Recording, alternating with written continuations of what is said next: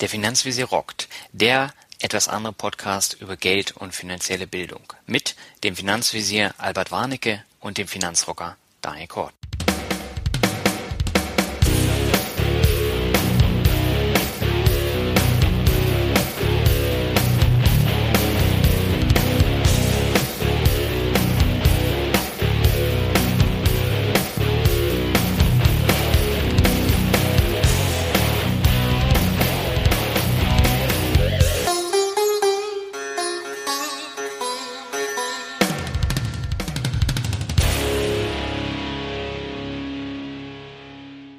Ja, moin moin und herzlich willkommen zu einer neuen Folge von der Finanzvisier rockt.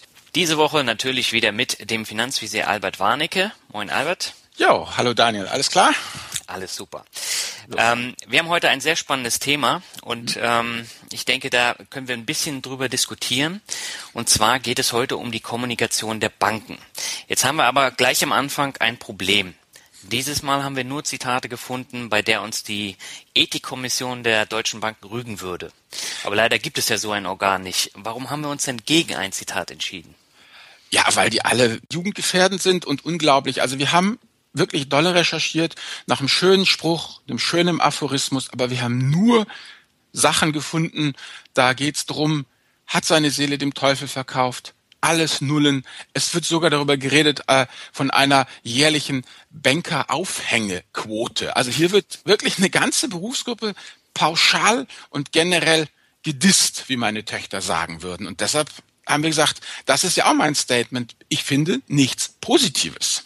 Ja. Und das ist ähm, halt eine Geschichte, wo wir jetzt nicht gleich am Anfang schon äh, Öl ins Feuer gießen wollen. Ne? Deswegen haben wir gesagt, wir lesen die jetzt nicht vor, ähm, sondern versuchen dann eben ein bisschen anders an die Sache heranzugehen. Ja, man muss es ja mal erforschen. Wieso ist das so? Wieso wird hier eine ganze Berufsgruppe pauschal in Bausch und Bogen verdammt?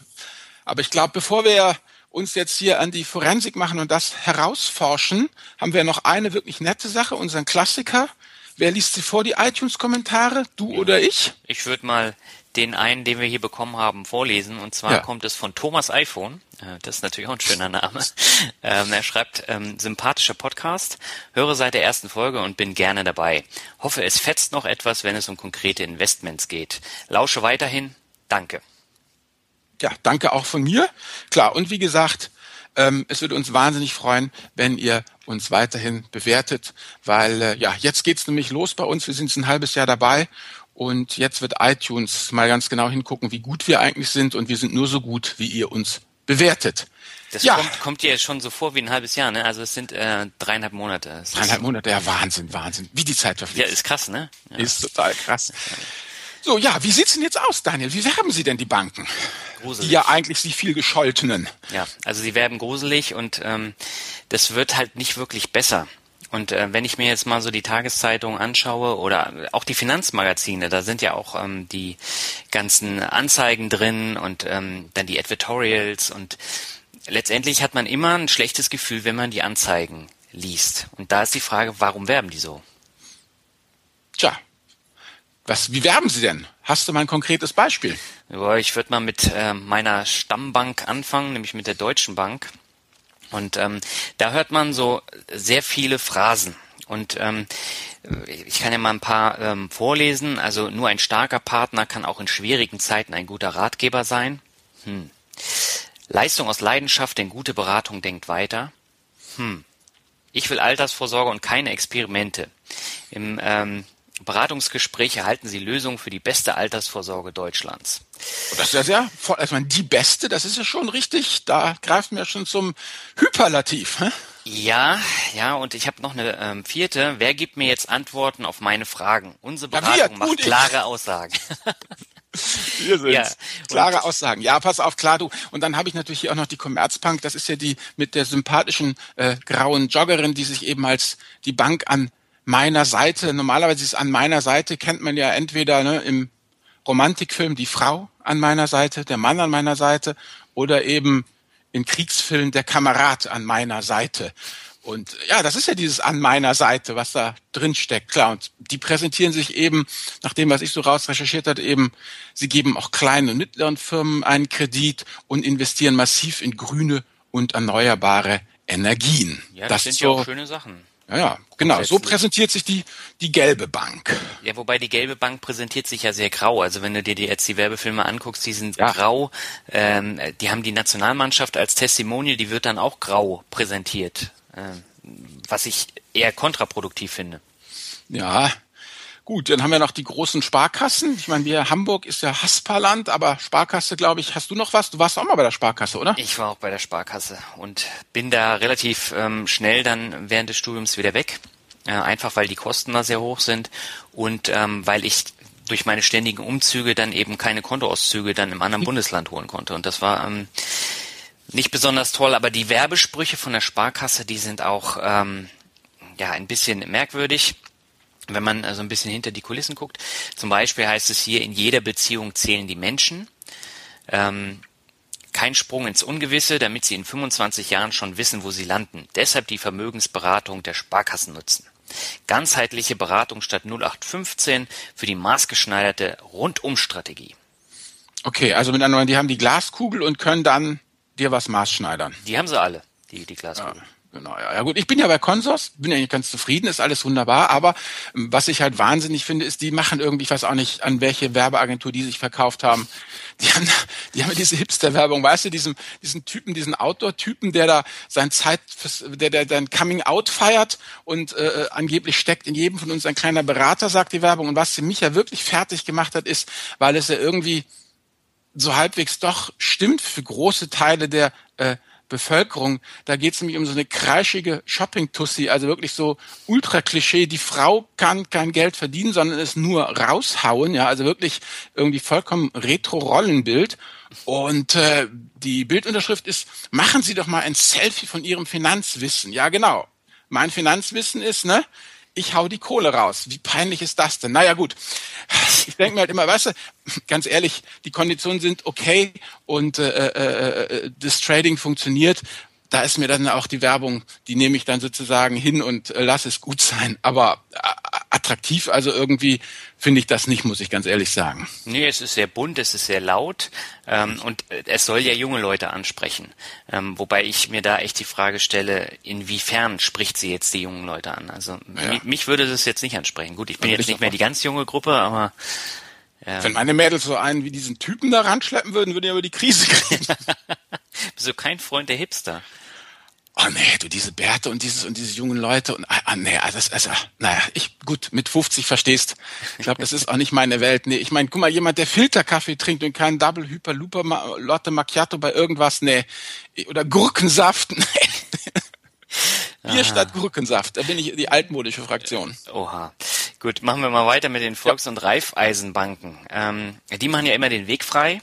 Ähm, die haben eine einzigartige genossenschaftliche Beratung und ein ganz großer Spruch, wie führen Sie nicht aufs Glatteis? Und um das zu unterstreichen, haben Sie ein Testimonial wie Jürgen Klopp, um Sympathie und Vertrauen zu erwecken. Ja, genau. Also wenn ich mal zusammenfassen darf. Letztendlich positionieren Sie sich ja alle als guter Kumpel, als Sherpa, als verlässlicher Pater und letztendlich, ja, bisschen so wie Mutter Teresa als altruistische Helfer wenn ich das mal so jetzt einfach mal zusammenfasse von dem, was wir ge gelernt haben. Und was ich ganz interessant finde, ist, die beraten mich ja alle nur. Die beraten mich ja von vorne bis hinten, aber kein Mensch, das Wort Verkauf scheuen sie wie der Teufel des Weihwasser. Ja, aber und, auf der anderen Seite haben sie ja eben, ähm, äh, wollen ja die Angst vor Unsicherheit ausblenden. Ja, genau, das ist es, genau. Letztendlich Genau, deshalb die Positionierung als guter Kumpel, mhm. weil sie wissen, wo es lang geht. Sie führen dich in die Zukunft, sie halten dir die Hand und äh, sie bringen dich eben dahin, dass du in 25 Jahren nicht arm in der Rente bist. Ne? Genau. So wie Legolas und Gimli vor dem schwarzen Tor Morias. Ja, genau. Die stehen da, ja, die, äh, ne? Der Kämpfer an ihrer Seite. Habe ich es oben gesagt? Habe ich es oben gesagt? Genau. Ja. Letztendlich der Bankberater und du sitzt auf einer Seite des Tisches. Ja, das ist ja auch so. Aber ähm, die Frage ist ja, ist das nicht ein Widerspruch in sich, wenn sich die Banken so toll als ähm, äh, an deiner Seite präsentieren? Ja, genau. Und warum haben wir dann so dermaßen negative Zitate gefunden?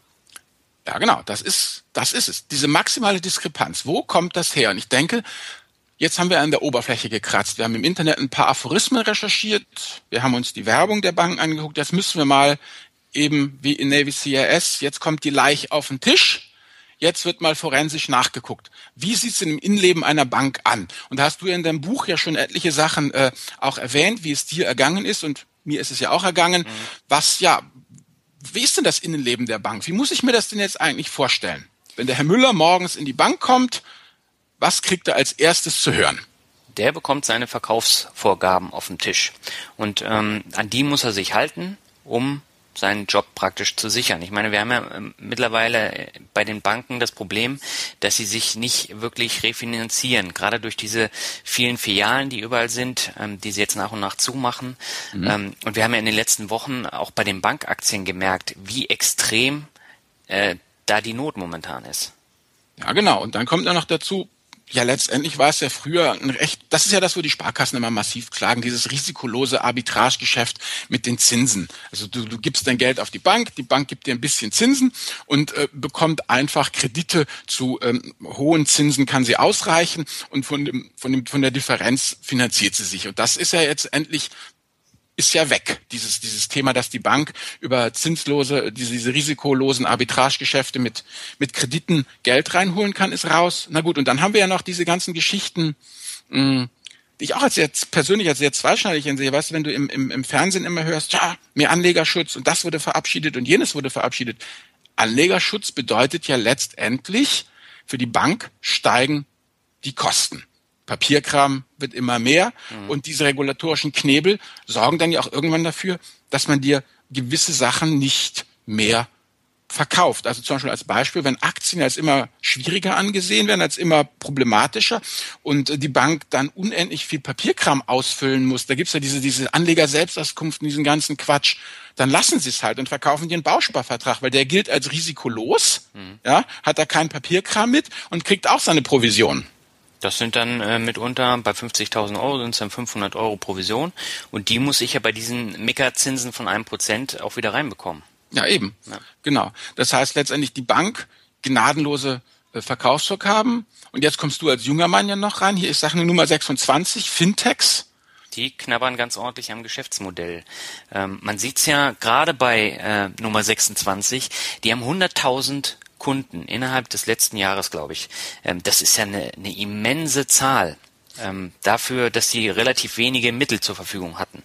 Aber trotzdem, da merkt man halt den Erfolg äh, und da geht's halt nicht um das Thema Beratung.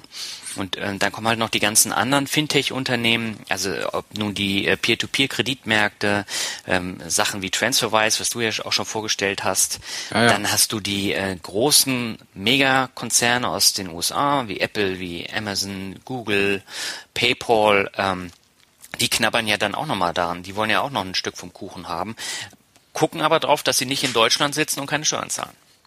Ja, genau. Und das andere ist natürlich, wenn ich mir jetzt auch andere Geschichten angucke, wie TransferWise oder diese P2P-Plattformen, die wollen ja auch keine Vollbanken sein. Die haben ja alle keine Banklizenz. Das sparen die sich ja alles. Die knabbern, die greifen sich ja immer nur das eine Ding raus, was ihnen lukrativ erscheint. Und da spezialisieren sie sich drauf und ja, sind da richtig gut. Also bei TransferWise, das macht mich immer wieder fertig, muss ich ganz ehrlich sagen.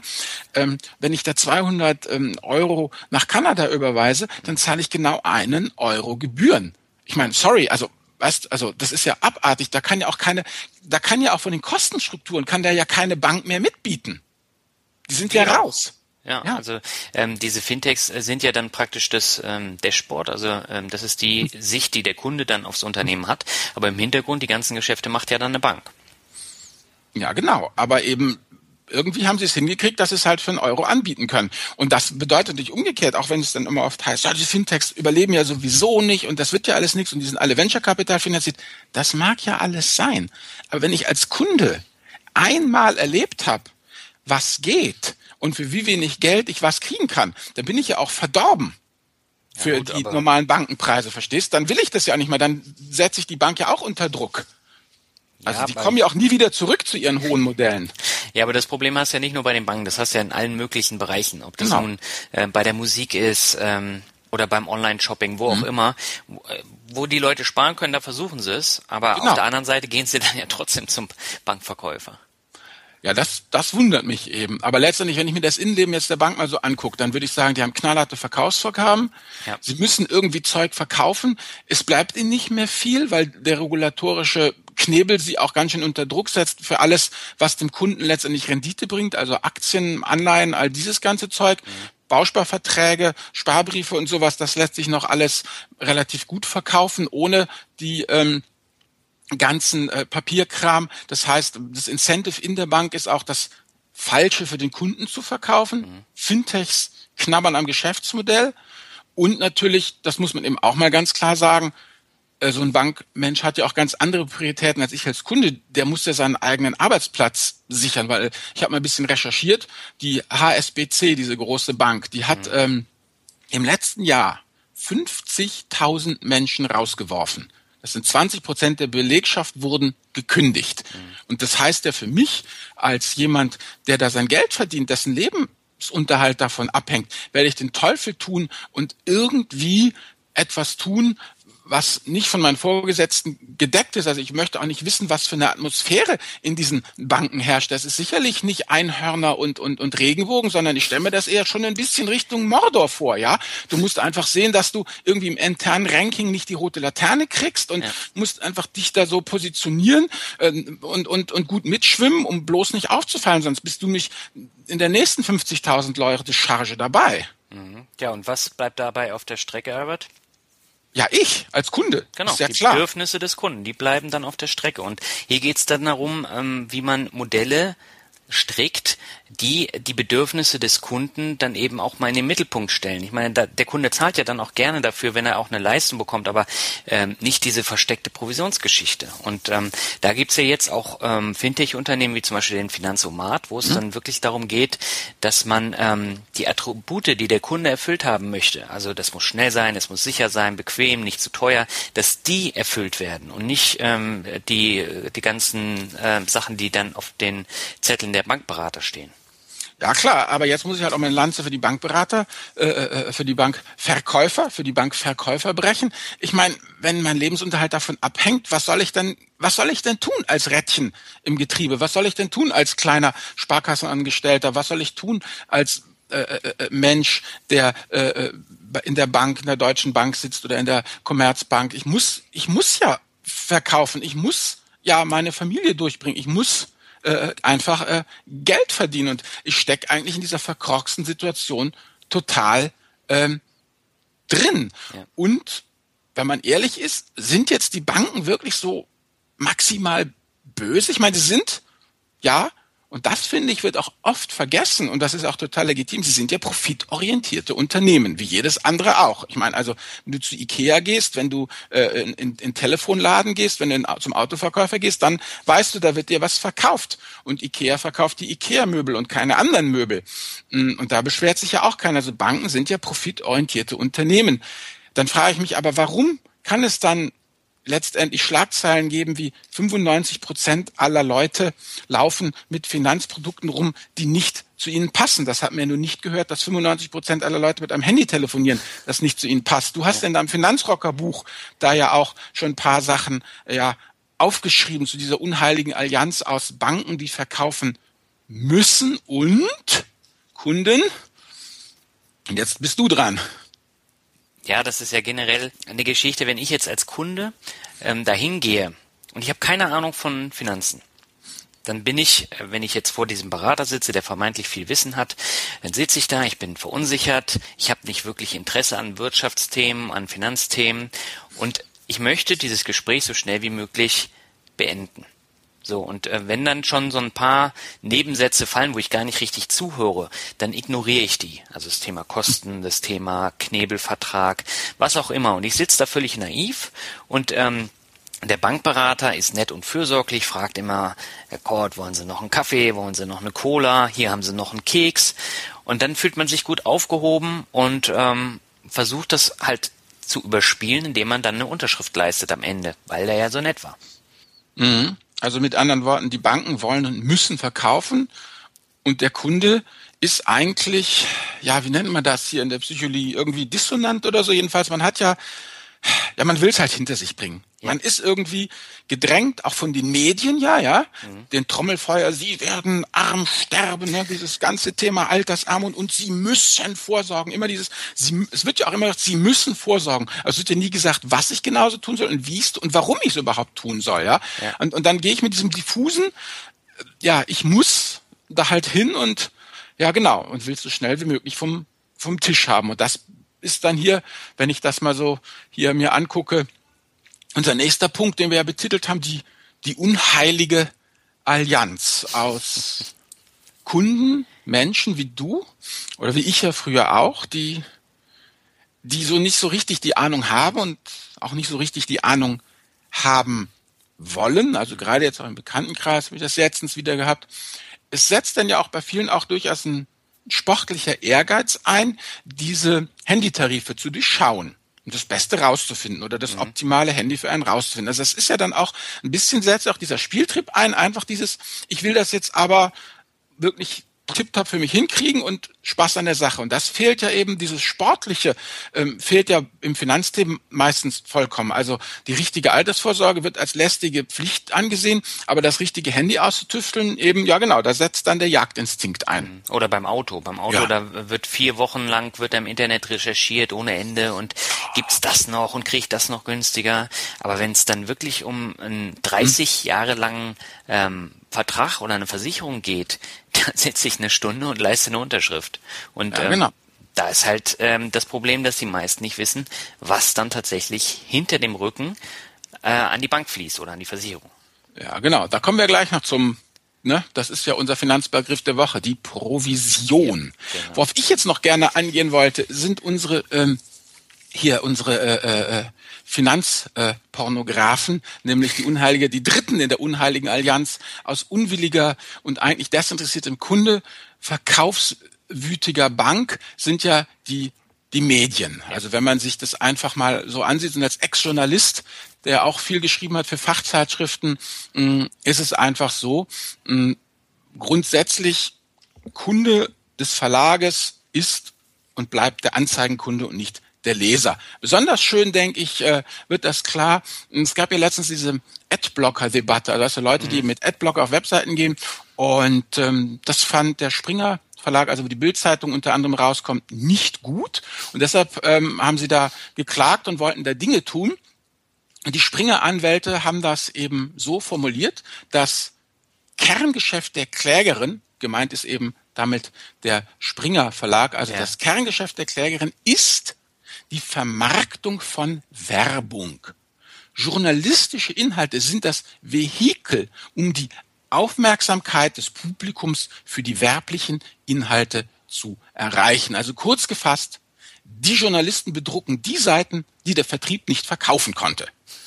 Ja, so sieht's aus. Ich meine, das sagt ja nicht ich als alter ja. Polemiker. Das ist jetzt nur mal kurz zusammengefasst, was die Springer-Anwälte sagen. Und genau das ist es ja. Und wenn man sich jetzt mal umguckt, zum Beispiel hm, bei uns im Hamburger Abendblatt, da haben sie jetzt alle Fachredakteure gefeuert. Das heißt, das Ganze wird jetzt nur noch von Generalisten bespielt. Und das siehst du dem Finanzteil auch an. Da werden einfach Pressemitteilungen durchgewunken, wird Agenturmaterial abgedruckt. Ja. Da gibt's keine Zeit und auch kein Geld mehr für Recherche, weil die Medien sehen sich ja, sind ja auch kommerzielle Entitäten. Die sehen sich auch einem immer höheren Margendruck ausgesetzt und die müssen irgendwie das kompensieren. Wenn die Anzeigenerlöse immer weiter sinken, dann muss ich irgendwie zusehen, dass ich äh, äh, die Kosten drücke. Und damit landen wir dann in dieser, dieser unheiligen Allianz, dass eben die Medien letztendlich zusehen müssen, dass sie Anzeigen reinkriegen und dass sie eben auch das abdrucken, was dem Anzeigenkunden letztendlich gefällt. Und sie haben auch nicht die Zeit. Ich meine, wenn ich mir überlege, wie lange sitzt du an so einem Artikel, wenn du wirklich recherchierst? Ewig, oder?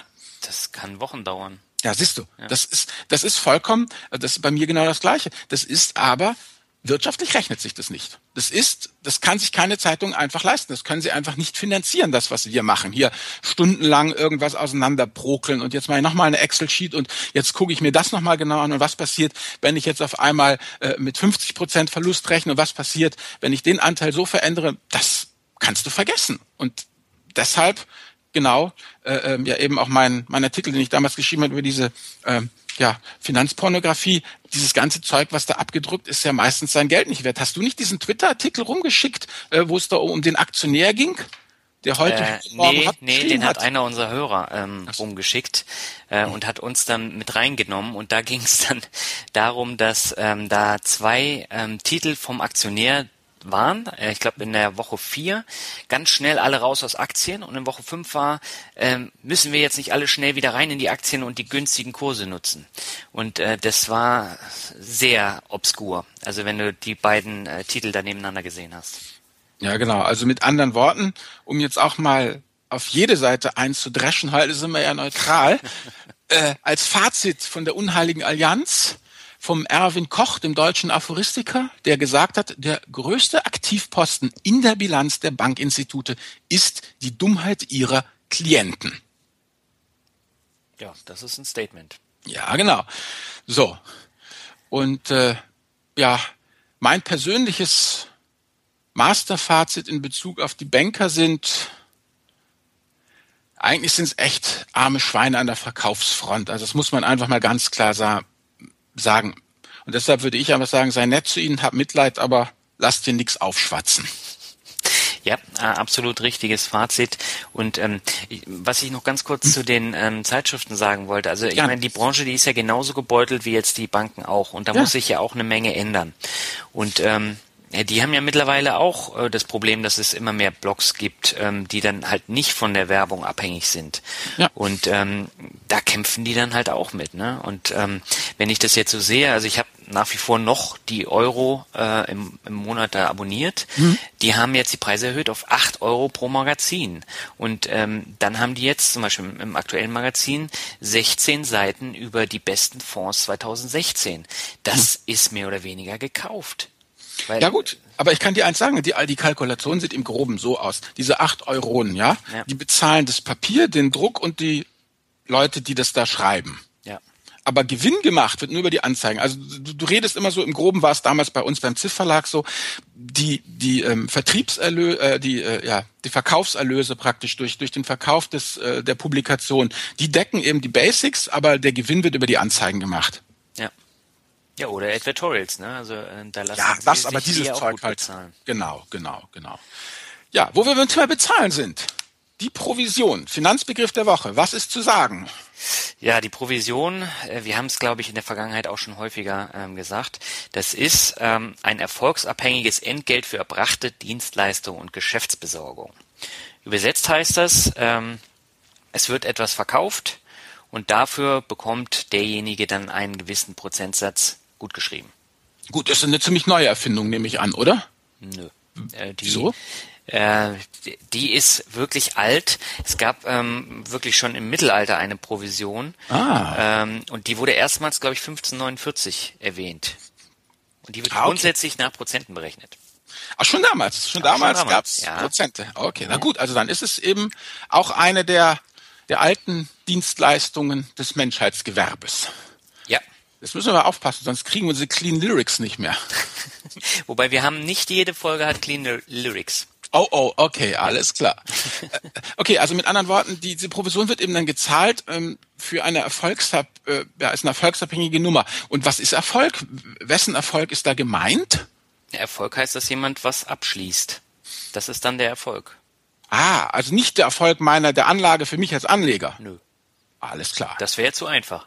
Alles klar. Okay, also mit anderen Worten letztendlich die Provision ist gar nicht, ist ja erstmal, er macht ja was, also es wird ja was verkauft, aber das Problem ist eigentlich die Interessenkonflikte, ne? Wer ist hier Kunde von wem?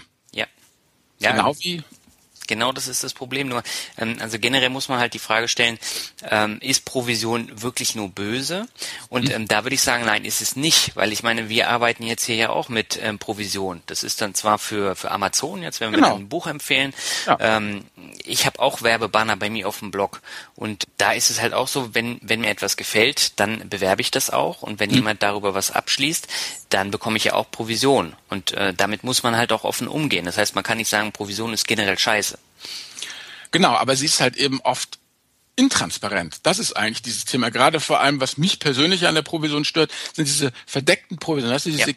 Kickbacks, wo der Kunde letztendlich irgendwie für Beratung zahlt, aber beim Abschluss wird es dann wieder verrechnet und diese ganzen Bestandsprovisionen, die dann einfach so unterm Tisch so durchgereicht werden, wo der Kunde nichts von mitkriegt, um ihn auch nicht zu verschrecken, weil man muss es ja auch mal ganz brutal sagen.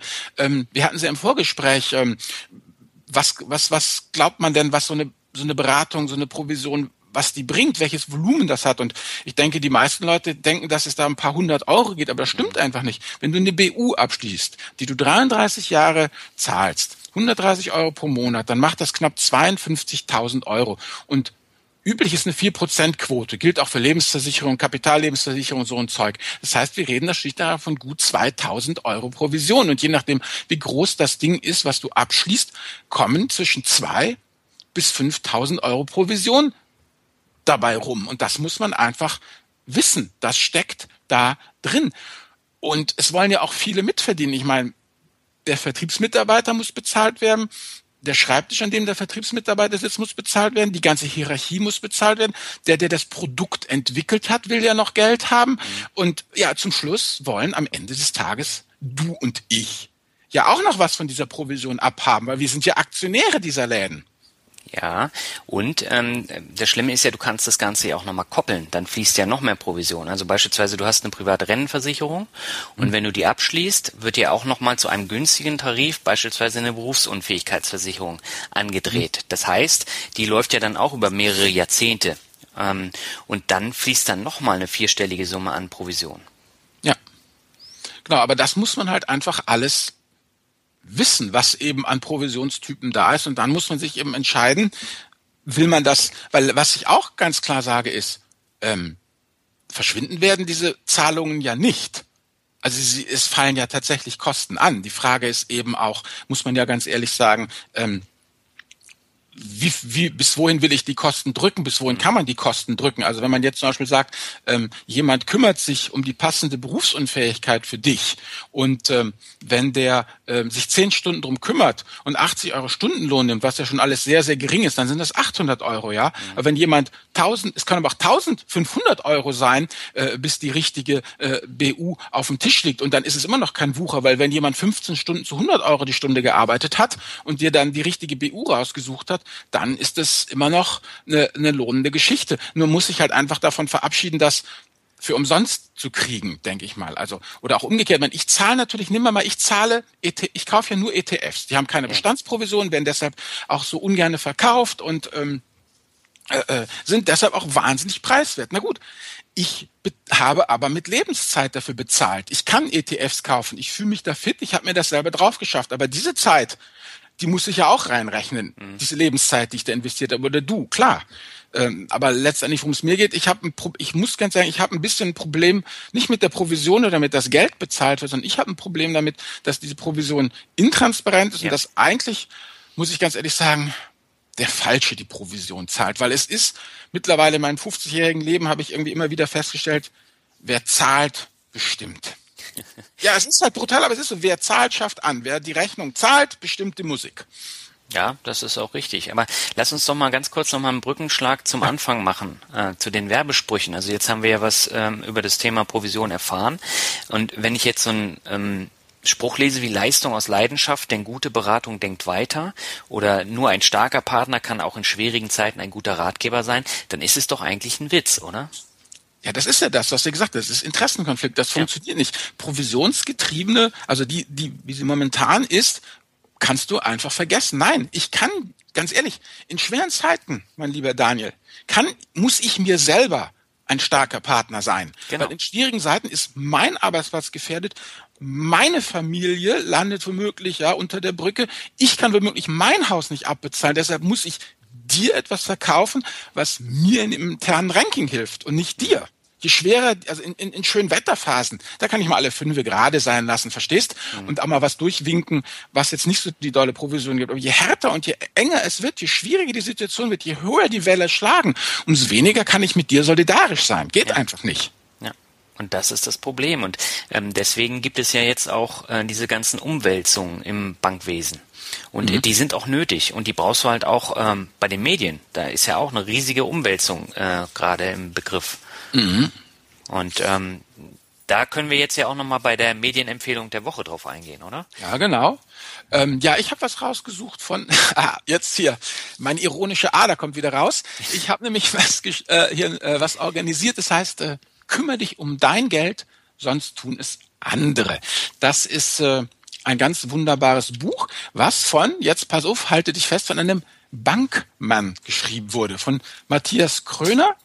Der ähm, hat die äh, DKB, die, die, die, die DAP hatte Herr Kröner und die Fidor Bank, zwei Direktbanken gegründet. Mhm. Und er streut in diesem äh, Buch halt immer wieder Anekdoten ein, ähm, wie er dann eben von den traditionellen Bankern als Spalter und Provisionskiller angefeindet wurde. Aber letztendlich ist das ein sehr finanzvisieriges Buch, also ein sehr, es kommt ein Buch, das vollkommen eigentlich ohne großartige Tabellen und Charts auskommt. Es ist gut strukturiert, flott geschrieben, nimmt kein Blatt vor den Mund und wendet sich auch den, an den absoluten Anfänger in Geldfragen. Also wird dort, wirst du nicht finden, keine Produktempfehlungen, keine konkreten Handelsstrategien und auch keine Patentrezepte.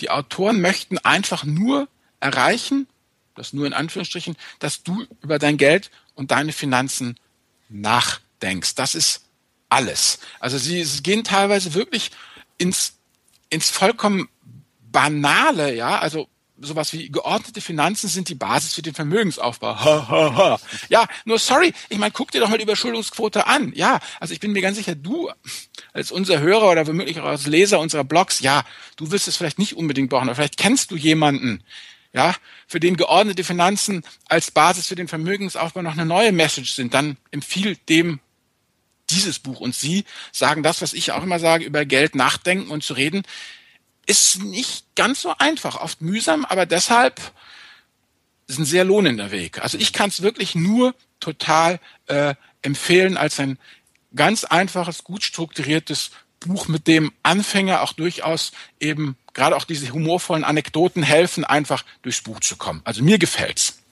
Also ich kenne es noch nicht, aber ich äh, werde mir das jetzt auch mal zu Gemüte führen. Und ähm, wenn ich jetzt mal so nachdenke, wie viele Leute kenne ich in meinem Bekanntenkreis, denen so ein Buch weiterhelfen würde, einfach mal um über Geld nachzudenken und wie das Ganze ja. funktioniert. Äh, ich meine, ich erzähle denen ja auch immer irgendwas, aber das interessiert die nicht. Und das sind Dutzende Leute, die mit Geld nicht umgehen können und ähm, das interessiert sie auch nicht. Und irgendwann mhm. kommt dann der Punkt, wo sie dann vor der Wand stehen und dann überlegen, wie geht's weiter. Und dann laufen sie halt zum, zum äh, Nachbarn nebenan und sagen, ja, ich habe kein Geld mehr, ich brauche Geld. Oder die gehen zu Aux Money. Ne? Also, Mhm. Das ist schon faszinierend. Aber ähm, das ist ja jetzt nicht unser Thema. Ich habe auch noch eine kleine Medienempfehlung, mhm. ohne darauf äh, jetzt groß einzugehen. Ich habe ähm, vor kurzem ein Review geschrieben von einem Buch namens Wer braucht noch Banken von Professor Dr. Ralf Beck. Und ähm, da geht es halt auch in die Richtung, wofür braucht man eigentlich noch Banken? Also was ist denn deren Aufgabe? Und ähm, er erzählt halt über seine Erfahrungen mit den ganzen Fintech-Unternehmen, mhm. mit den Peer-to-Peer-Kreditmärkten, mit Crowdfunding und ähm, es ist sehr spannend und er ist sehr polemisch. Ähm, das muss man auch sagen.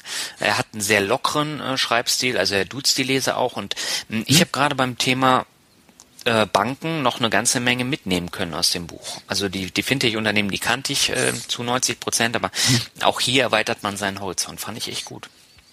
Das denke ich, das ist einfach mal ein bisschen eben hinter die Kulissen gucken und, und überlegen. Denn wie gesagt, wer ein Handyproblem hat und in den Telekom-Shop geht, der kriegt eine magentafarbene Lösung, ganz klar, ja. Auch wenn O2 vielleicht die bessere gesamtgesehen Lösung hätte, aber das erwartet man auch nicht und das kriegt man auch nicht. Und bei Banken ist es das Gleiche. Die Bank kann nur das verkaufen, was sie im Portfolio, im Depot hat und nicht alles. Das ist eben einfach nicht alles. Ja. Das wollte ich eigentlich nochmal ja, vielleicht den Hörerinnen und Hörern mit auf den Weg geben. Genau, wir sind jetzt auch schon bei 40 Minuten okay, wieder. Ja, dann. Ähm, dann würde ich sagen, ähm, beenden wir die Folge dann hiermit, ohne dass wir groß nochmal äh, auf das Thema raufhauen.